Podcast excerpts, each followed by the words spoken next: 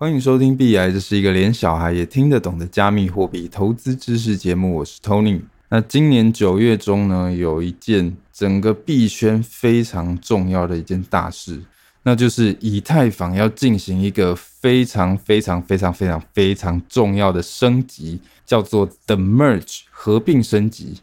那其实我的付费订阅里面讨论了不少次有关于以太坊升级相关的议题啊。那因为这个升级真的是太重要了，所以我也决定把相关的内容陆陆续续的公开在我免费的 Podcast。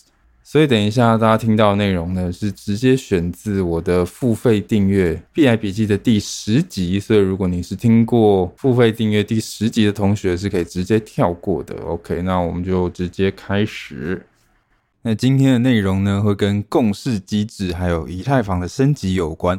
然后会讲到说，一般的新手同学要怎么样从以太坊的升级当中获利。OK，那我们就先来讲什么是共识机制。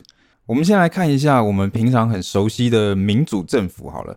民主政府它可以算是对专制政府的一种创新嘛。那在专制政府底下呢，政策的制定的权力是被掌握在独裁者手上的嘛。那民主政府其实就是把这个权力给去中心化，然后分散给全体市民。那虽然说权力分散之后，人人都有机会参与政策的制定，可是如果每一个人都能够做决定的话，那实际上就无法做出任何决定。所以在实务上哦，我们其实还是需要一套具体的方法来让政策的具体的制定方向可以达成共识，对吧？所以我们需要一套共识的机制。比方说民意代表的选举，你就可以当成是民主政府的一种共识的机制，它是一个让大家产生共识的过程。大家会定期的去选出具有智慧的民意代表，然后再借由这个民意代表来代替一般的市民参与实际上的政策的制定嘛。那虽然说在民主政府底下呢，每人其实都有机会选上民意代表，可是通常来说，一个越有智慧的候选人，他其实越容易被选民选上，对吧？好吧，我知道现实可能不是这样，不过我们理想上，我们可能认为说，诶，越有才能、越有智慧的人，他越容易被选民选上。所以，其实这种民意代表选举的共识机制，我们可以用一个比较浪漫的说法，叫做“智慧的证明”。英文的话就叫做 “Proof of Wisdom”，简称 POW。所以，这个 POW 的共识机制呢，它代表就是你的智慧越强，你越容易被选上，那你的权力就越大。OK，那这只是共识机制的一种。那有没有可能有其他的共识机制？呃，有可能啊。比方说，现在有一个奇怪的国家，好了，它不是靠投票来选出决策者，它是用赛跑。全体市民呢，大家都可以参加赛跑。那最后就是跑最快的那个公民可以成为政策的决策者嘛。那这也是共识机制的一种啊。那我们可能可以叫它叫这个速度的证明 （Proof of Speed），简称 POS。所以其实抽象来看哦，这个 POS 的共识机制呢，它代表就是，诶，速度越快的人，理论上他被选上的几率就越高，他的权力就越大。OK，所以其实，在民主社会中，不管你说这个智慧的证明 POW 也好，或是速度的证明 POS 也好，他们其实都是共识机制的一种。他们其实就是一套可以让大家达成共识，然后让大家可以决定一个实际的政策的决策者，或是决定实际政策走向的一套机制嘛。这个叫共识机制。然后在区块链的世界里面，其实也是一样。其实区块链它基本上就是把传统银行垄断的这个记账的权利分散给大家嘛，然后让人人都有机会可以成为记账者嘛。可是实务上，我们还是需要一套机制来决定说，哎，某一个区块可能该由哪一个人来记账嘛？那在区块链的世界里面呢，共识机制呢，你就可以把它看成是一套决定这个记账者的方式。那在民主的社会里面，有我们刚才讲到的 POW 或 POS 的共识机制。那区块链里面呢，其实也有 POW 跟 POS 的共识机制。只不过这个意思当然就是跟民主政府的那个共识机制完全不一样了。区块链里面的 POW 呢，是 Proof of Work，翻成中文就是工作量的证明。所以从这个意思你就可以知道，它代表就是工作量越大的人，他被选出来成为记账者的几率就越高，他的权力就越大。那这里的工作量指的其实就是电脑所耗费的算力。所以其实 POW 就是我们一般讲的挖矿的机制嘛。那目前的比特币跟以太币的区块链呢，其实都是采用 POW（Proof of Work） 工作量证明的这个共识机制。所以说，如果你的电脑算力越强呢，你就越容易取得记账权，你的权力就越大。所以这个是 POW。那区块链里面还有另外一种很常见的共识机制，叫做 POS（Proof of Stake）。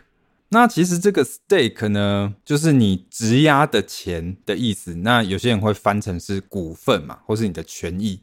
所以 POS 就是股权证明或是权益证明。所以讲白了，POS 的共识机制就是你质押的钱越多，那你就越容易被选中成为记账者，你的权利就越大。所以我们这边可以先做一个小总结。共识机制呢，其实就是区块链里面分配记账的权利，然后选出记账者的一套机制。那比较常见的两种机制呢，是 POW 跟 POS。POW 就是 Proof of Work，简单来讲就是比算力啦，算力越大，被选上的几率就越大，你权力就越大。那 POS 呢，就是 Proof of Stake，简单来讲就是比谁的钱多嘛。你的钱越多，被选上的几率就越大，你的权力也越大。OK，那在今年呢，以太坊会有一个非常重要的升级，叫做 The Merge 合并升级。那其实以太坊的这个 The Merge 合并升级呢，主要就是以太坊会改变它的共识机制，会从 POW 转成 POS。讲白话就是，以太坊在 The Merge 升级之后呢，会废弃掉靠电力挖矿的共识机制，然后改成靠质押以太币来挖矿。好，那我这里补充说明一下哦，其实一般来讲，我们会用不同的用词来区分 POW 跟 POS 这两种共识机制里面的行为跟角色啦。像 POW 其实是靠电力挖矿嘛，那 POS 其实说穿了就是靠你质押的钱来挖矿。可是有些人他可能为了要做这个用词的区分，所以 POS 的这个共识机制，蛮多人不会说它是挖矿的，可能就会直接说它是质押以太币这样。所以说 POW 里面我们会说有矿工这个角色嘛，可是，在 POS 的共识机制底下，目前大部分的说法也不会说矿工，会说验证者。OK，这个其实就是一个用词上面的差异而已啦。所以一般来讲，POW 这种共识机制的话，我们会说它是靠矿工挖矿来取得记账权。那 POS 的共识机制底下，我们一般会描述成验证者靠质押以太币来取得记账权。OK，所以我们用这个新的说辞来更正一下刚才的说法的话呢，简单来讲，就是以太坊本来需要靠矿工挖矿来维护整个区块链的安全，可是，在今年的 The Merge 合并升级之后呢，就会废弃掉这种挖矿的机制了，改成由验证者质押以太币来维护区块链的安全，OK 吧？好，那其实以太坊升级之后，共识机制的改变有一个非常明显的好处，就是会让以太坊更符合这种环境永续的价值。因为原本的 POW Proof of Work 这种要靠算力挖矿的机制，其实要耗费大量的电力啦。我相信这个大家应该有概念。可是升级之后呢，因为这个挖矿机制被废弃了，所以其实可以大幅降低以太坊百分之九十九点九的耗能。好了，那我相信其实对大部分就是包括我啦这种比较俗气的投资者来说，我们可能比较不 care 它环不环保，我们 care 的是在投资上面有没有什么搞头。那我们要怎么从中获益？那当然是有的。当以太坊改变它的共识机制之后呢，其实一般人可以更容易的一起参与维护以太坊的网络，而且从中赚到额外的收益啦。在原本的 POW，也就是你要靠电力来挖矿的这种共识机制底下的话，如果你要在以太坊上面赚到这种保护区块链的收益的话，那你就要当矿工，对吧？那你要当矿工的话，你就要花很多钱去买矿机或是显卡嘛，而且你还要付很昂贵的电费。那你之后可能还要面临矿机的军备竞赛，因为其他人可能就是会陆陆续续升级他们的矿机嘛，让他们的算力变得更强。那别人变得更强，你就会越来越难挖到矿嘛。那变成你也要去升级你的硬体嘛。那你升级你的硬体之后，其他人也要跟着升级。所以这会变成一种恶性循环，就变成硬体的军备竞赛。那如果之后以太坊的 merge 升级之后，它变成 POS，那在这种 POS 的共识机制底下呢，如果你要赚取保护网络的收益的话，你就不是当矿工了，你要当的是验证者。那其实当验证者比较容易啦，你就不需要买很贵的矿机。其实你只需要有一台还不错的电脑，然后你质押一些以太币进去，你就可以成为验证者了，然后你就可以从中赚取收益了。而且其实也不太会耗电。而且事实上哦，其实现在已经有不少人在做这件事情了，已经有不少人呢把他们的以太币拿去做 POS 的质押。然后成为验证者，然后开始在赚取这种额外的利息了。好，那到这边我们先做一个小总结。总之就是，以太坊今年会进行 The Merge 合并升级。那升级过后呢，以太坊会废除靠电力挖矿的 POW 共识机制，然后改成由验证者质押以太币来保护网络的 POS 共识机制。所以，如果是看好以太币发展的人呢，其实他就可以靠质押以太币来赚取额外的利息啦。OK。好，那虽然说其实一般人现在都已经可以开始质押以太币来赚利息了，可是对于大部分的新手同学来说，如果你要靠质押来赚到额外收益的话，你可能会遇到三个困难：一、技术上的困难。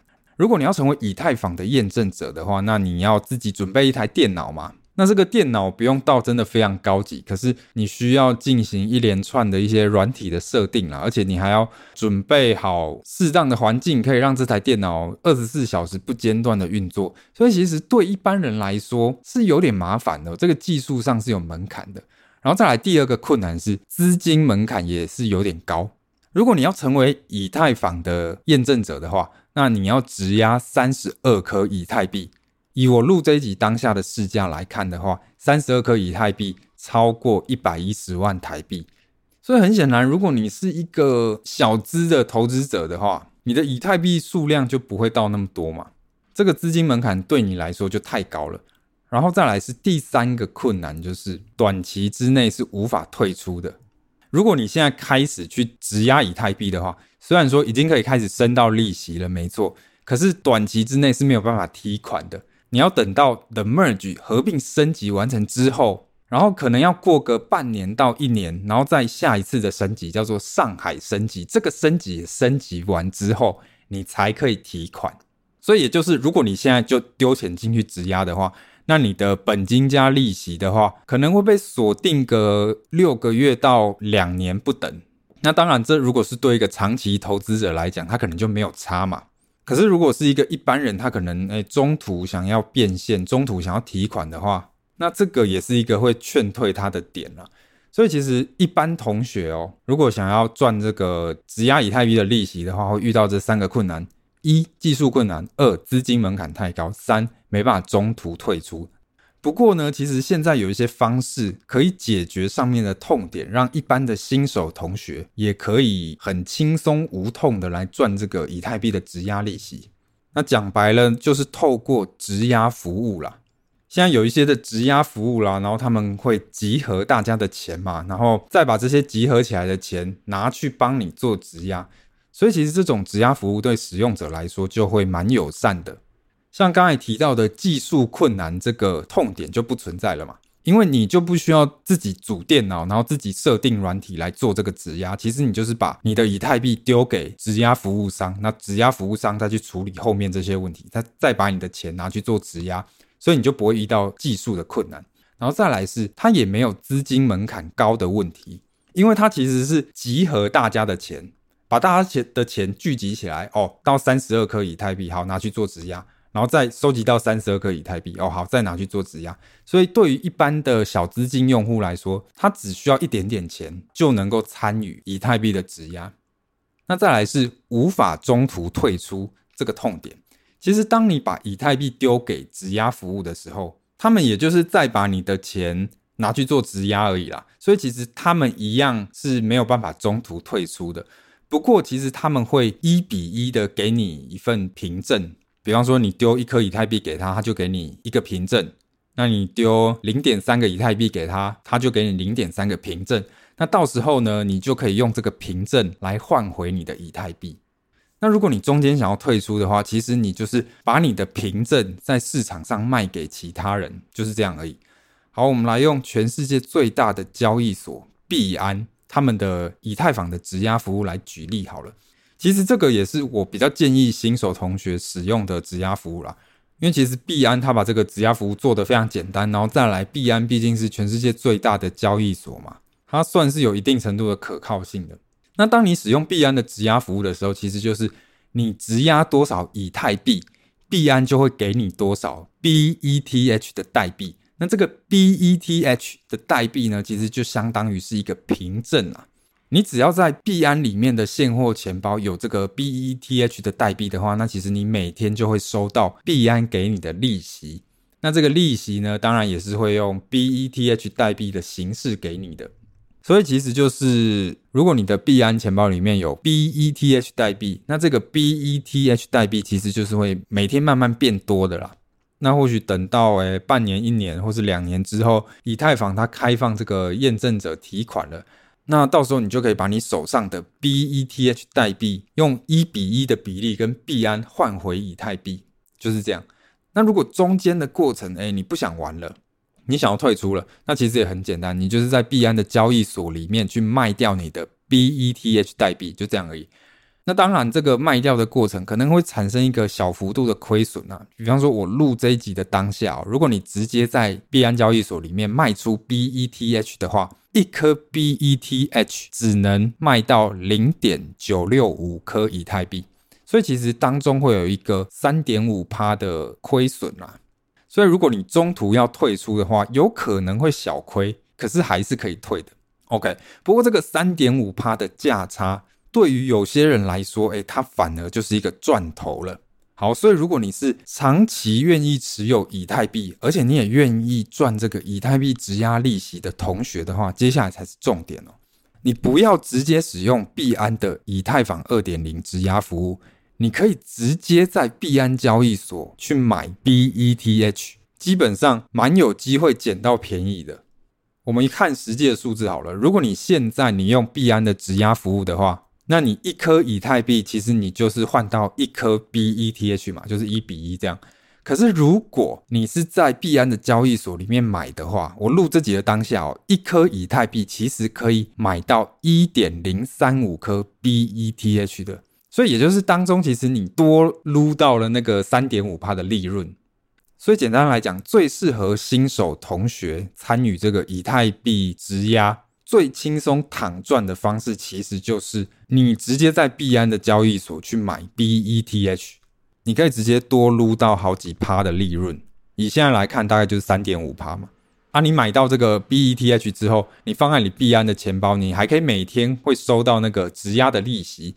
那它的年化报酬算下来的话，目前大概在四到五趴之间。而且如果今年下半年的 Merge 升级完成的话，这个利息估计是会提高的，大概还会再提高五十趴，也就是年化报酬可能就是会变成六到七趴之间了。我认为这个其实是最适合新手参与以太坊质押的方式啊。那当然这么做也不是没有风险的嘛。首先最重要就是这么做，其实就是相当于在相信币安啦。那如果哪天币安拜拜了，你的钱也会拜拜，这个是最主要风险。然后再来是 BETH 的流动性其实比较差。所以其实这个比较适合，呃，你是以太币的长期投资者，那你也愿意抱以太币抱个一年到两年这样。如果你是这样子的投资者的话，那币安的 BETH 是一个你可以考虑的做法啦。那反正你都要长抱了，倒不如你就是哎去买个 BETH，不但多撸到利润，然后还可以参与质押，然后赚到年化多个四到五趴的利息。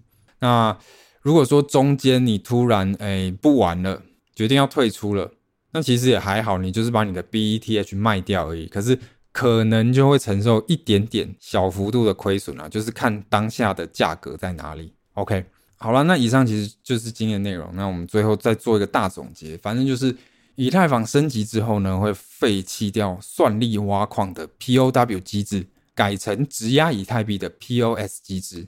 所以，对于长期看好以太币的人来说呢，参与以太坊的这个 POS 质押的话，那就可以每年还可以额外为你带来一些稳定的收益。可是，对于一般的新手同学来说，要你自己去组电脑，然后做这个以太币质押，这个门槛可能比较高，所以有一个蛮适合新手同学的方式，就是直接使用质押服务嘛。那其实币安的质押服务就是一个还不错的方式。可是由于这个市场上的 BETH 目前是存在一个价差的，所以其实最佳的做法不是直接去使用质押服务，而是你在币安的交易所里面去购买 BETH。那当然你自己要注意那个价格嘛。好，那以上就是今天内容，我们就下期再见。